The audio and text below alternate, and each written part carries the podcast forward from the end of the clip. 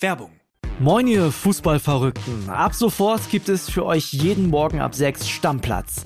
Euren Fußballstart in den Tag. Mit allem, was ihr wissen wollt und müsst. In kompakten 15 Minuten sorgen wir dafür, dass ihr mitreden könnt. Für die Kantine, die WhatsApp-Gruppe oder den Stammtisch. Wer uns gehört hat, der gibt da überall den Ton an. Wir ordnen ein, wir werden. Wir überraschen und wir sind manchmal auch frech. 80% von euch und ich krauen sich auch mal an den Eiern. Folgt Stammplatz Stammplatz auf der Podcast-Plattform eurer Wahl, um keine Folge mehr zu verpassen. Wir freuen uns auf euch. Werbung Ende.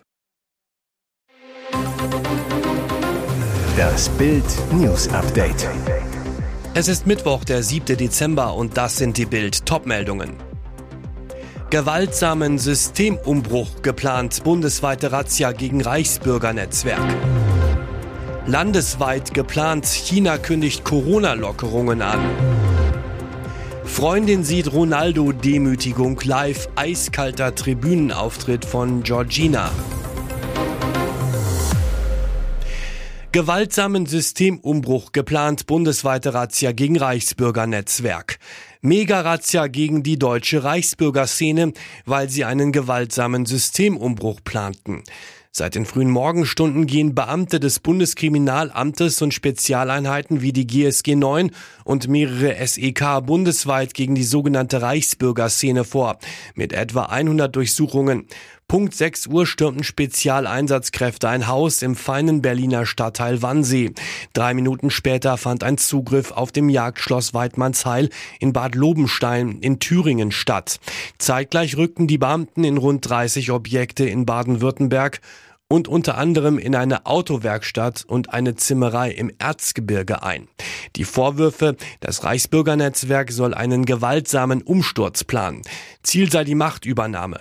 Der neue Regierungsapparat sollte demnach nach monarchischen Grundsätzen und aufgeteilt in verschiedene Ministerien als Fürstentum etabliert werden. Brisant, die Verantwortlichen für die einzelnen Ressorts wurden bereits festgelegt. Bei ihnen soll es sich um Personen mit einflussreichen Positionen in sozialen oder finanzstarken Bereichen des öffentlichen Lebens handeln. Auch ehemalige Soldaten der Bundeswehr sind demnach an den Umsturzplänen beteiligt.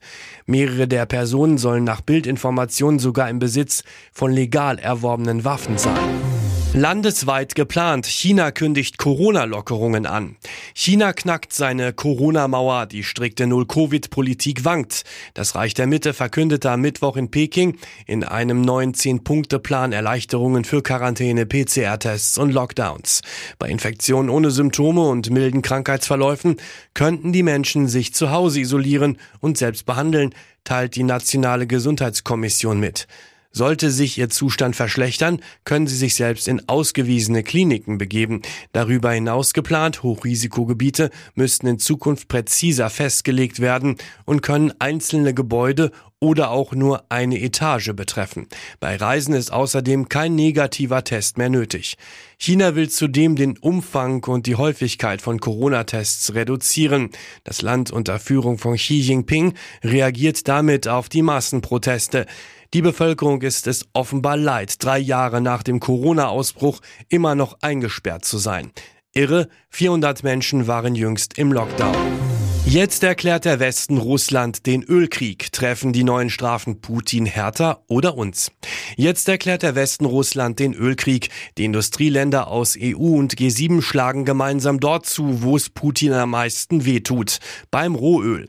Am Montag traten neue Strafen gegen Russland in Kraft. Es sind die wohl stärksten Eingriffe in den globalen Ölmarkt, die es je gegeben hat. Das Kalkül wenn Russlands wichtigste Einnahmequelle wegbricht, hat Putin weniger Geld für seinen brutalen Krieg in der Kasse. Doch das Risiko ist sehr groß. Russland ist bislang der zweitgrößte Rohöllieferant der Welt nach Saudi-Arabien, lieferte vor seinem verbrecherischen Überfall auf die Ukraine die Hälfte seiner Mengen nach Europa. Nun drohen explodierende Energiepreise in Europa und der ganzen Welt, denn die globalen Ölflüsse müssen umgekrempelt werden. Zudem könnte russisches Öl am Ende komplett außen vor bleiben, was die Preise zusätzlich treibt. Mehr dazu lesen Sie auf Bild.de. Letzter Sitz im US-Senat. Demokrat Warnock gewinnt Stichwahl in Georgia. Im US-Bundesstaat Georgia hat der demokratische Senator Raphael Warnock die Stichwahl gegen seinen republikanischen Herausforderer Herschel Walker gewonnen. Das meldeten die US-Fernsehsender CNN und NBC am Dienstagabend auf Grundlage von Stimmauszählungen und Prognosen. Knapp einen Monat nach den Kongresswahlen in den USA wurde in Georgia der letzte offene Sitz im Senat vergeben. Präsident Joe Biden baut damit seine hauchdünne Mehrheit im US-Senat aus. Die Stichwahl in Georgia war nötig geworden, weil bei den Kongress zwischen Wahlen im vergangenen Monat in dem Bundesstaat keiner der Kandidaten mehr als 50 Prozent der Stimmen erhielt. Dies lag auch daran, dass es im ersten Wahlgang im Warnock und Walker noch einen dritten Kandidaten gab. Für Ex-Präsident Donald Trump ist das Ergebnis eine weitere Schlappe. Freundin sieht Ronaldo-Demütigung live. Eiskalter Tribünenauftritt von Georgina. Bei diesem Kick wandert der Blick eher auf die Bank als auf den Platz. Das Portugal-Spiel im WM-Achtelfinale gegen die Schweiz sorgte schon vor Anpfiff für Wirbel. Trainer Fernando Santos setzt Superstar Cristiano Ronaldo beim ersten K.O.-Spiel einfach mal auf die Bank. Bislang hatte der vereinslose Stürmer in Katar noch nicht abgeliefert. Ein Tor in drei Spielen, eher mittelmäßige Leistungen. Santos reagiert, bringt für ihn Benfica-Talent Gonzalo Ramos und behält mit seiner Entscheidung Recht. Ramos schießt die Portugiesen in der 17. Minute in Führung, wird auch von den Ersatzspielern an der Eckfahne bejubelt, darunter auch Ronaldo. Während CR7 die Bankentscheidung also verkraften konnte, zeigt sich seine Freundin Georgina Rodriguez gefrustet auf der Tribüne. Im grünen Pulli tauchte sie beim Schweizspiel schon vor dem Anpfiff mit eiskaltem Blick auf ihrem Zuschauerplatz auf. Möglich also, dass sie schon vorab über die Degradierung ihres Superstar-Freundes Bescheid wusste. Und jetzt weitere wichtige Meldungen des Tages vom Bild Newsdesk. Sammer will höchstens Berater werden. Neuer Favorit für den Bierhoff-Job. Der Rücktritt von Nationalmannschaftsdirektor Oliver Bierhoff am Montagabend war der Startschuss für die Nachfolgersuche. Bild weiß, eine hauptamtliche Lösung mit Matthias Sammer fällt weg. Sammer steht nicht für einen offiziellen DFB-Job zur Verfügung. Auch nicht, wenn der bisherige Bierhoff-Job auf mehrere Schultern verteilt werden sollte. In einer Beraterfunktion im Hintergrund, wie er sie auch bei Borussia Dortmund ausübt, würde er dem DFB gerne helfen. Offen, ob es dazu kommt. Denn der DFB sucht jemanden, der in erster Reihe Verantwortung übernimmt, den Bundestrainer unterstützt, aber auch herausfordert. Unbequem fällt immer wieder als Charaktereigenschaft. Darum ist jetzt Friedi Bobic der Favorit. Bobic ist als einer von sechs DFL-Aufsichtsräten aktuell mit der Zukunft von DFL-Chefin Donata Hopfen beschäftigt, die am Mittwoch in Frankfurt entschieden wird. Danach könnte das Thema DFB aktuell werden.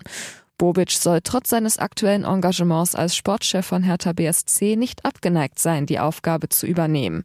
Auch sein lang geplanter USA-Urlaub, den Bobic ab Donnerstag antritt, ist kein Hinderungsgrund für Gespräche. Ece auf Schulweg erstochen. Ihr Zwillingsbruder nahm zufällig den früheren Bus. Als EJS am Montagmorgen das Haus verließ, ahnten ihre Eltern nicht, dass das Mädchen nie wieder nach Hause kommen würde. Sie starb auf dem Weg zum Schulbus. Ein Asylbewerber aus Eritrea stach ihr wie aus dem Nichts ein Messer in den Bauch. Jetzt sitzt der mutmaßliche Täter in Untersuchungshaft. EJS aus Illa Kirchberg in Baden-Württemberg hatte ihr ganzes Leben noch vor sich. In ihrer Freizeit tanzte sie gerne Hip-Hop, war in Neu-Ulm in einem Tanzverein angemeldet. Mit ihrer Freundin Nerea M teilte das Mädchen mit kurdischen Wurzeln ihre Geheimnisse, ging mit ihr durch dick und dünn. Schon in der Grundschule lernten sich die Mädchen kennen und wurden zu besten Freundinnen, verbrachten von da an viel Zeit miteinander. Nach Bildinformation verließ Ece am Montagmorgen gemeinsam mit ihrem Zwillingsbruder das Elternhaus. Weil das Mädchen noch auf Nerea, die nur zwei Häuser weiter wohnte, warten wollte, nahm ihr Bruder schon einen Schulbus früher. Als er an der Schule ankam, klingelte sein Telefon und seine Mutter erzählte ihm von dem unfassbaren Messerangriff auf seine Schwester. Ece überlebte die Attacke nicht. Nerea liegt mit schweren Verletzungen im Krankenhaus. So gewann die Außenministerin die Herzen der Inder. Barfuß Baerbock.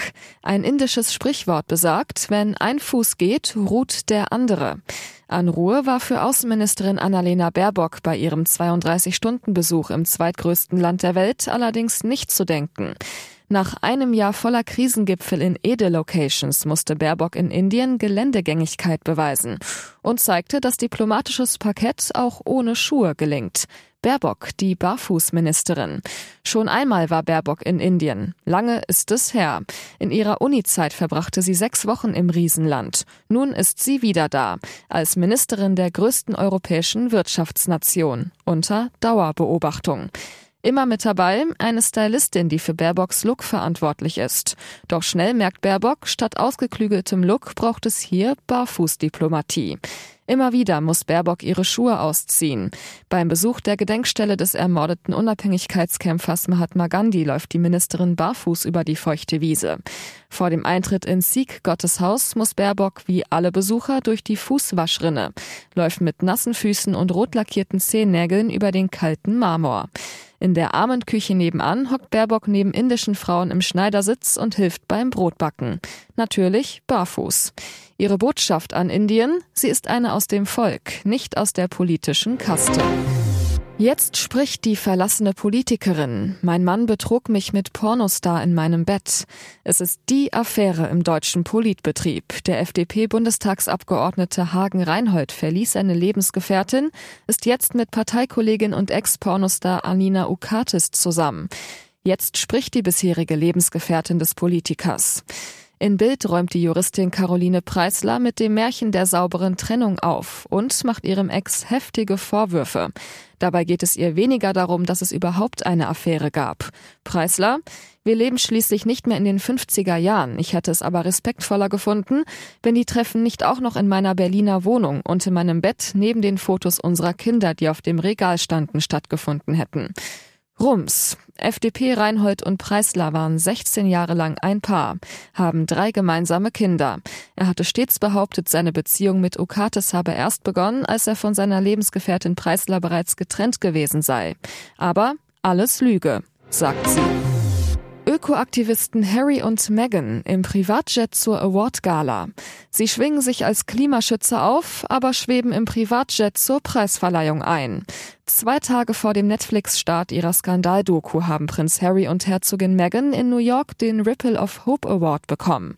Eine Auszeichnung, die für Irritationen sorgt, denn sie wurden ausgerechnet für ihre Zivilcourage beim Bruch mit dem Königshaus geehrt. Ich denke, sie haben heldenhaft gehandelt, so Galaschirmherrin Carrie Kennedy. Ein Höhenflug in jeder Hinsicht. Am Montag um 15.58 Uhr Ortszeit waren Meghan und Harry in einem gecharterten Privatjet gelandet. Kraftstoffverbrauch rund 800 Liter pro Stunde. Der CO2-Fußabdruck des Paares lag damit bei 10 Tonnen pro Strecke, zehnmal höher als in einer Passagiermaschine. Zu 99 Prozent reise ich per Linienflug, tönte Prinz Harry 2019, predigt mit Meghan Klimaschutz und Nachhaltigkeit. Moralische Standards setzen die Sussexes gerne. Für andere versteht sich.